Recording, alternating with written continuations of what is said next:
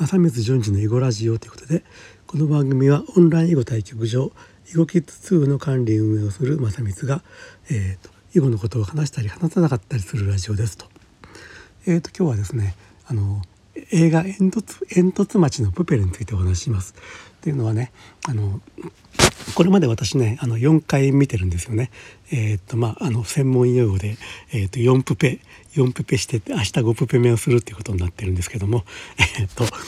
まあ1回目がねあの公開初日で2回目がですね西野昭弘さんが、えー、と上映後上映後に、えー、と30分ほどの舞台挨拶をされた回で3回目がですね3プペ目が、えー、と西野さんが、えー、と上映前に30分ぐらい舞台挨拶をされた回で4回目がですねその西野昭弘さんの副音声付き上映と、まあ、副音声というのはあのスマホのアプリでねイヤホンをして聞くことができるというやつなんですけどもその副音声付き上映を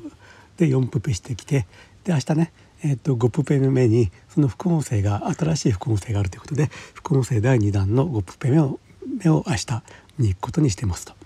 いうことでこの副音声第2弾を聞く前の状態で、えーとね、今思ってることをね、まあえー、と記録しとこうと思った次第ですと。まあ、私がねあのプペルの映画で、まあえーと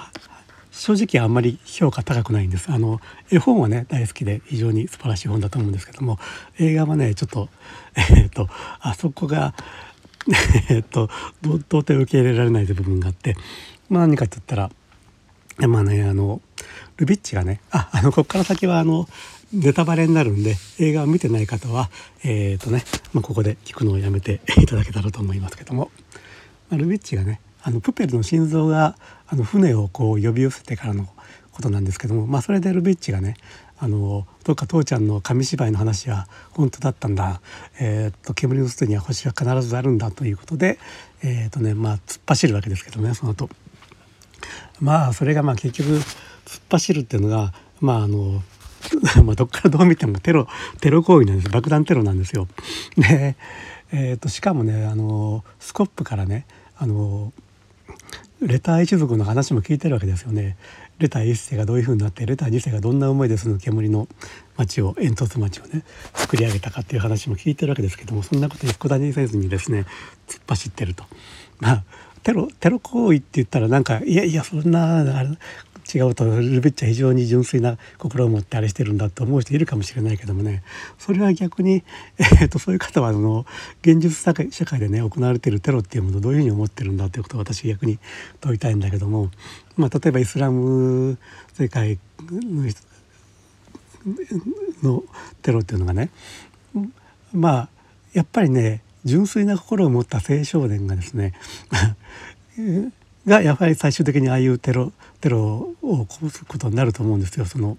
西側社会というかキリスト教社会アメリカ資本主義、まあ、そういうものに対する憤、りというかよあのあの 純粋な正義感というかね。そういうものがやっぱりテロ行為につながっていってるんであってあのそういう意味ではねあのまあ、ルビッチのやってることと何も変わらないと思うんですけどもね。でルビ映画の中でそのルビッチの行為がまあ正当化されるのは何でかといったら、まあ、あの異端審問上っていうかあの年明けとかその辺がやってることがまたひどいと。まあねあのスパイを送り込んでみたりとかまあえっ、ー、と人をもう処分してしまったりとかねやってることがひどいのひどくて年明けが非常に悪人顔してると。まあそういうことがあるのが一つと。でもう一個はあの吹っ飛ばした後の空夜空星空がねめちゃくちゃ綺麗だと えっとこの2つによってたま、えーと、ルビッチの声が正当化されてるだけであってもうやってることはもう全然めちゃくちゃな軽はず軽はずみなあのあのテロ行為なんですよね。いやこれ例えばあの、まあ、そのレター15世ということで江戸幕府徳川15代とになぞらえてるというか、まあ、西野さん自身がその幕末のことことなんですよみたいなねこと言ってるんですけどもあの幕末その鎖国の状況でですね えっと開国するのかどうするのかと尊皇攘夷だなんだとねまあ結局心を二分するようなことになって非常に それはね大変なことなわけですよね。それそれそれをね まあ例えばあの鎖国っていうのは別に城壁も何もなかったですけども仮に城壁画を巡らして鎖国してたとしてその時に一人の少年がですねあの外に海がえーと、外に広い海があるんだみんなにそれを見せたいんだって言ってその城壁をね爆破ししてその鎖国の状況を打ち破ったとしたらねそれはもうとんでもないテロ行為なわけですね。あれは例えば「進撃の巨人」の世界でその城壁の外に外にはなんかすごい広い世界があるんだって言ってその城壁を爆破するのとやってることは同じ同じじゃないですか。その煙を振り払った先に何が起こるのかっていうその辺のねあのこと何にも考えてないと。うん、まああの映画ではねレター15世があの煙の吹き払われた、えーと、状態を見てあの、えーと、煙を出すのを止めようっていうふうに言ったわけで、まあ、あの結果往来というかね、まあ、レター15世がそれまでもなんか非常に苦悩の表情を浮かべてというか何かに悩んで考え込んでるような風はずっと描かれてたんで、まあ、そろそろ潮時かなっていうか何か思ってたんじゃないかなというふうに思われるわけですけども、まあ、ちょっとその辺はね明日あのごプ5プペ目で、えーと、副音声第2弾でねその辺の話が語られてるんじゃないかなというのをちょっと期待してるんですですけどもでもそれだとしてもとりあえず映画に描かれてることを見ると,、えーとね、そのレター15世の思いというものとルビッチは何もつながってないわけですからね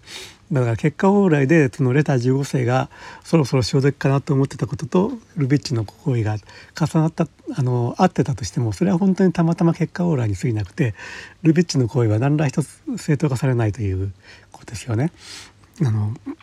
というところがえー、っとまああのあの映画がねもうまさにテロリズム来賛テロリズム肯定という映画になってるということが、えちょっと私にはちょっと到底受け入れられない部分だということで、えー、っとちょっとねあの評価できないんですよね私には「煙突煙突町のプペル」という映画が。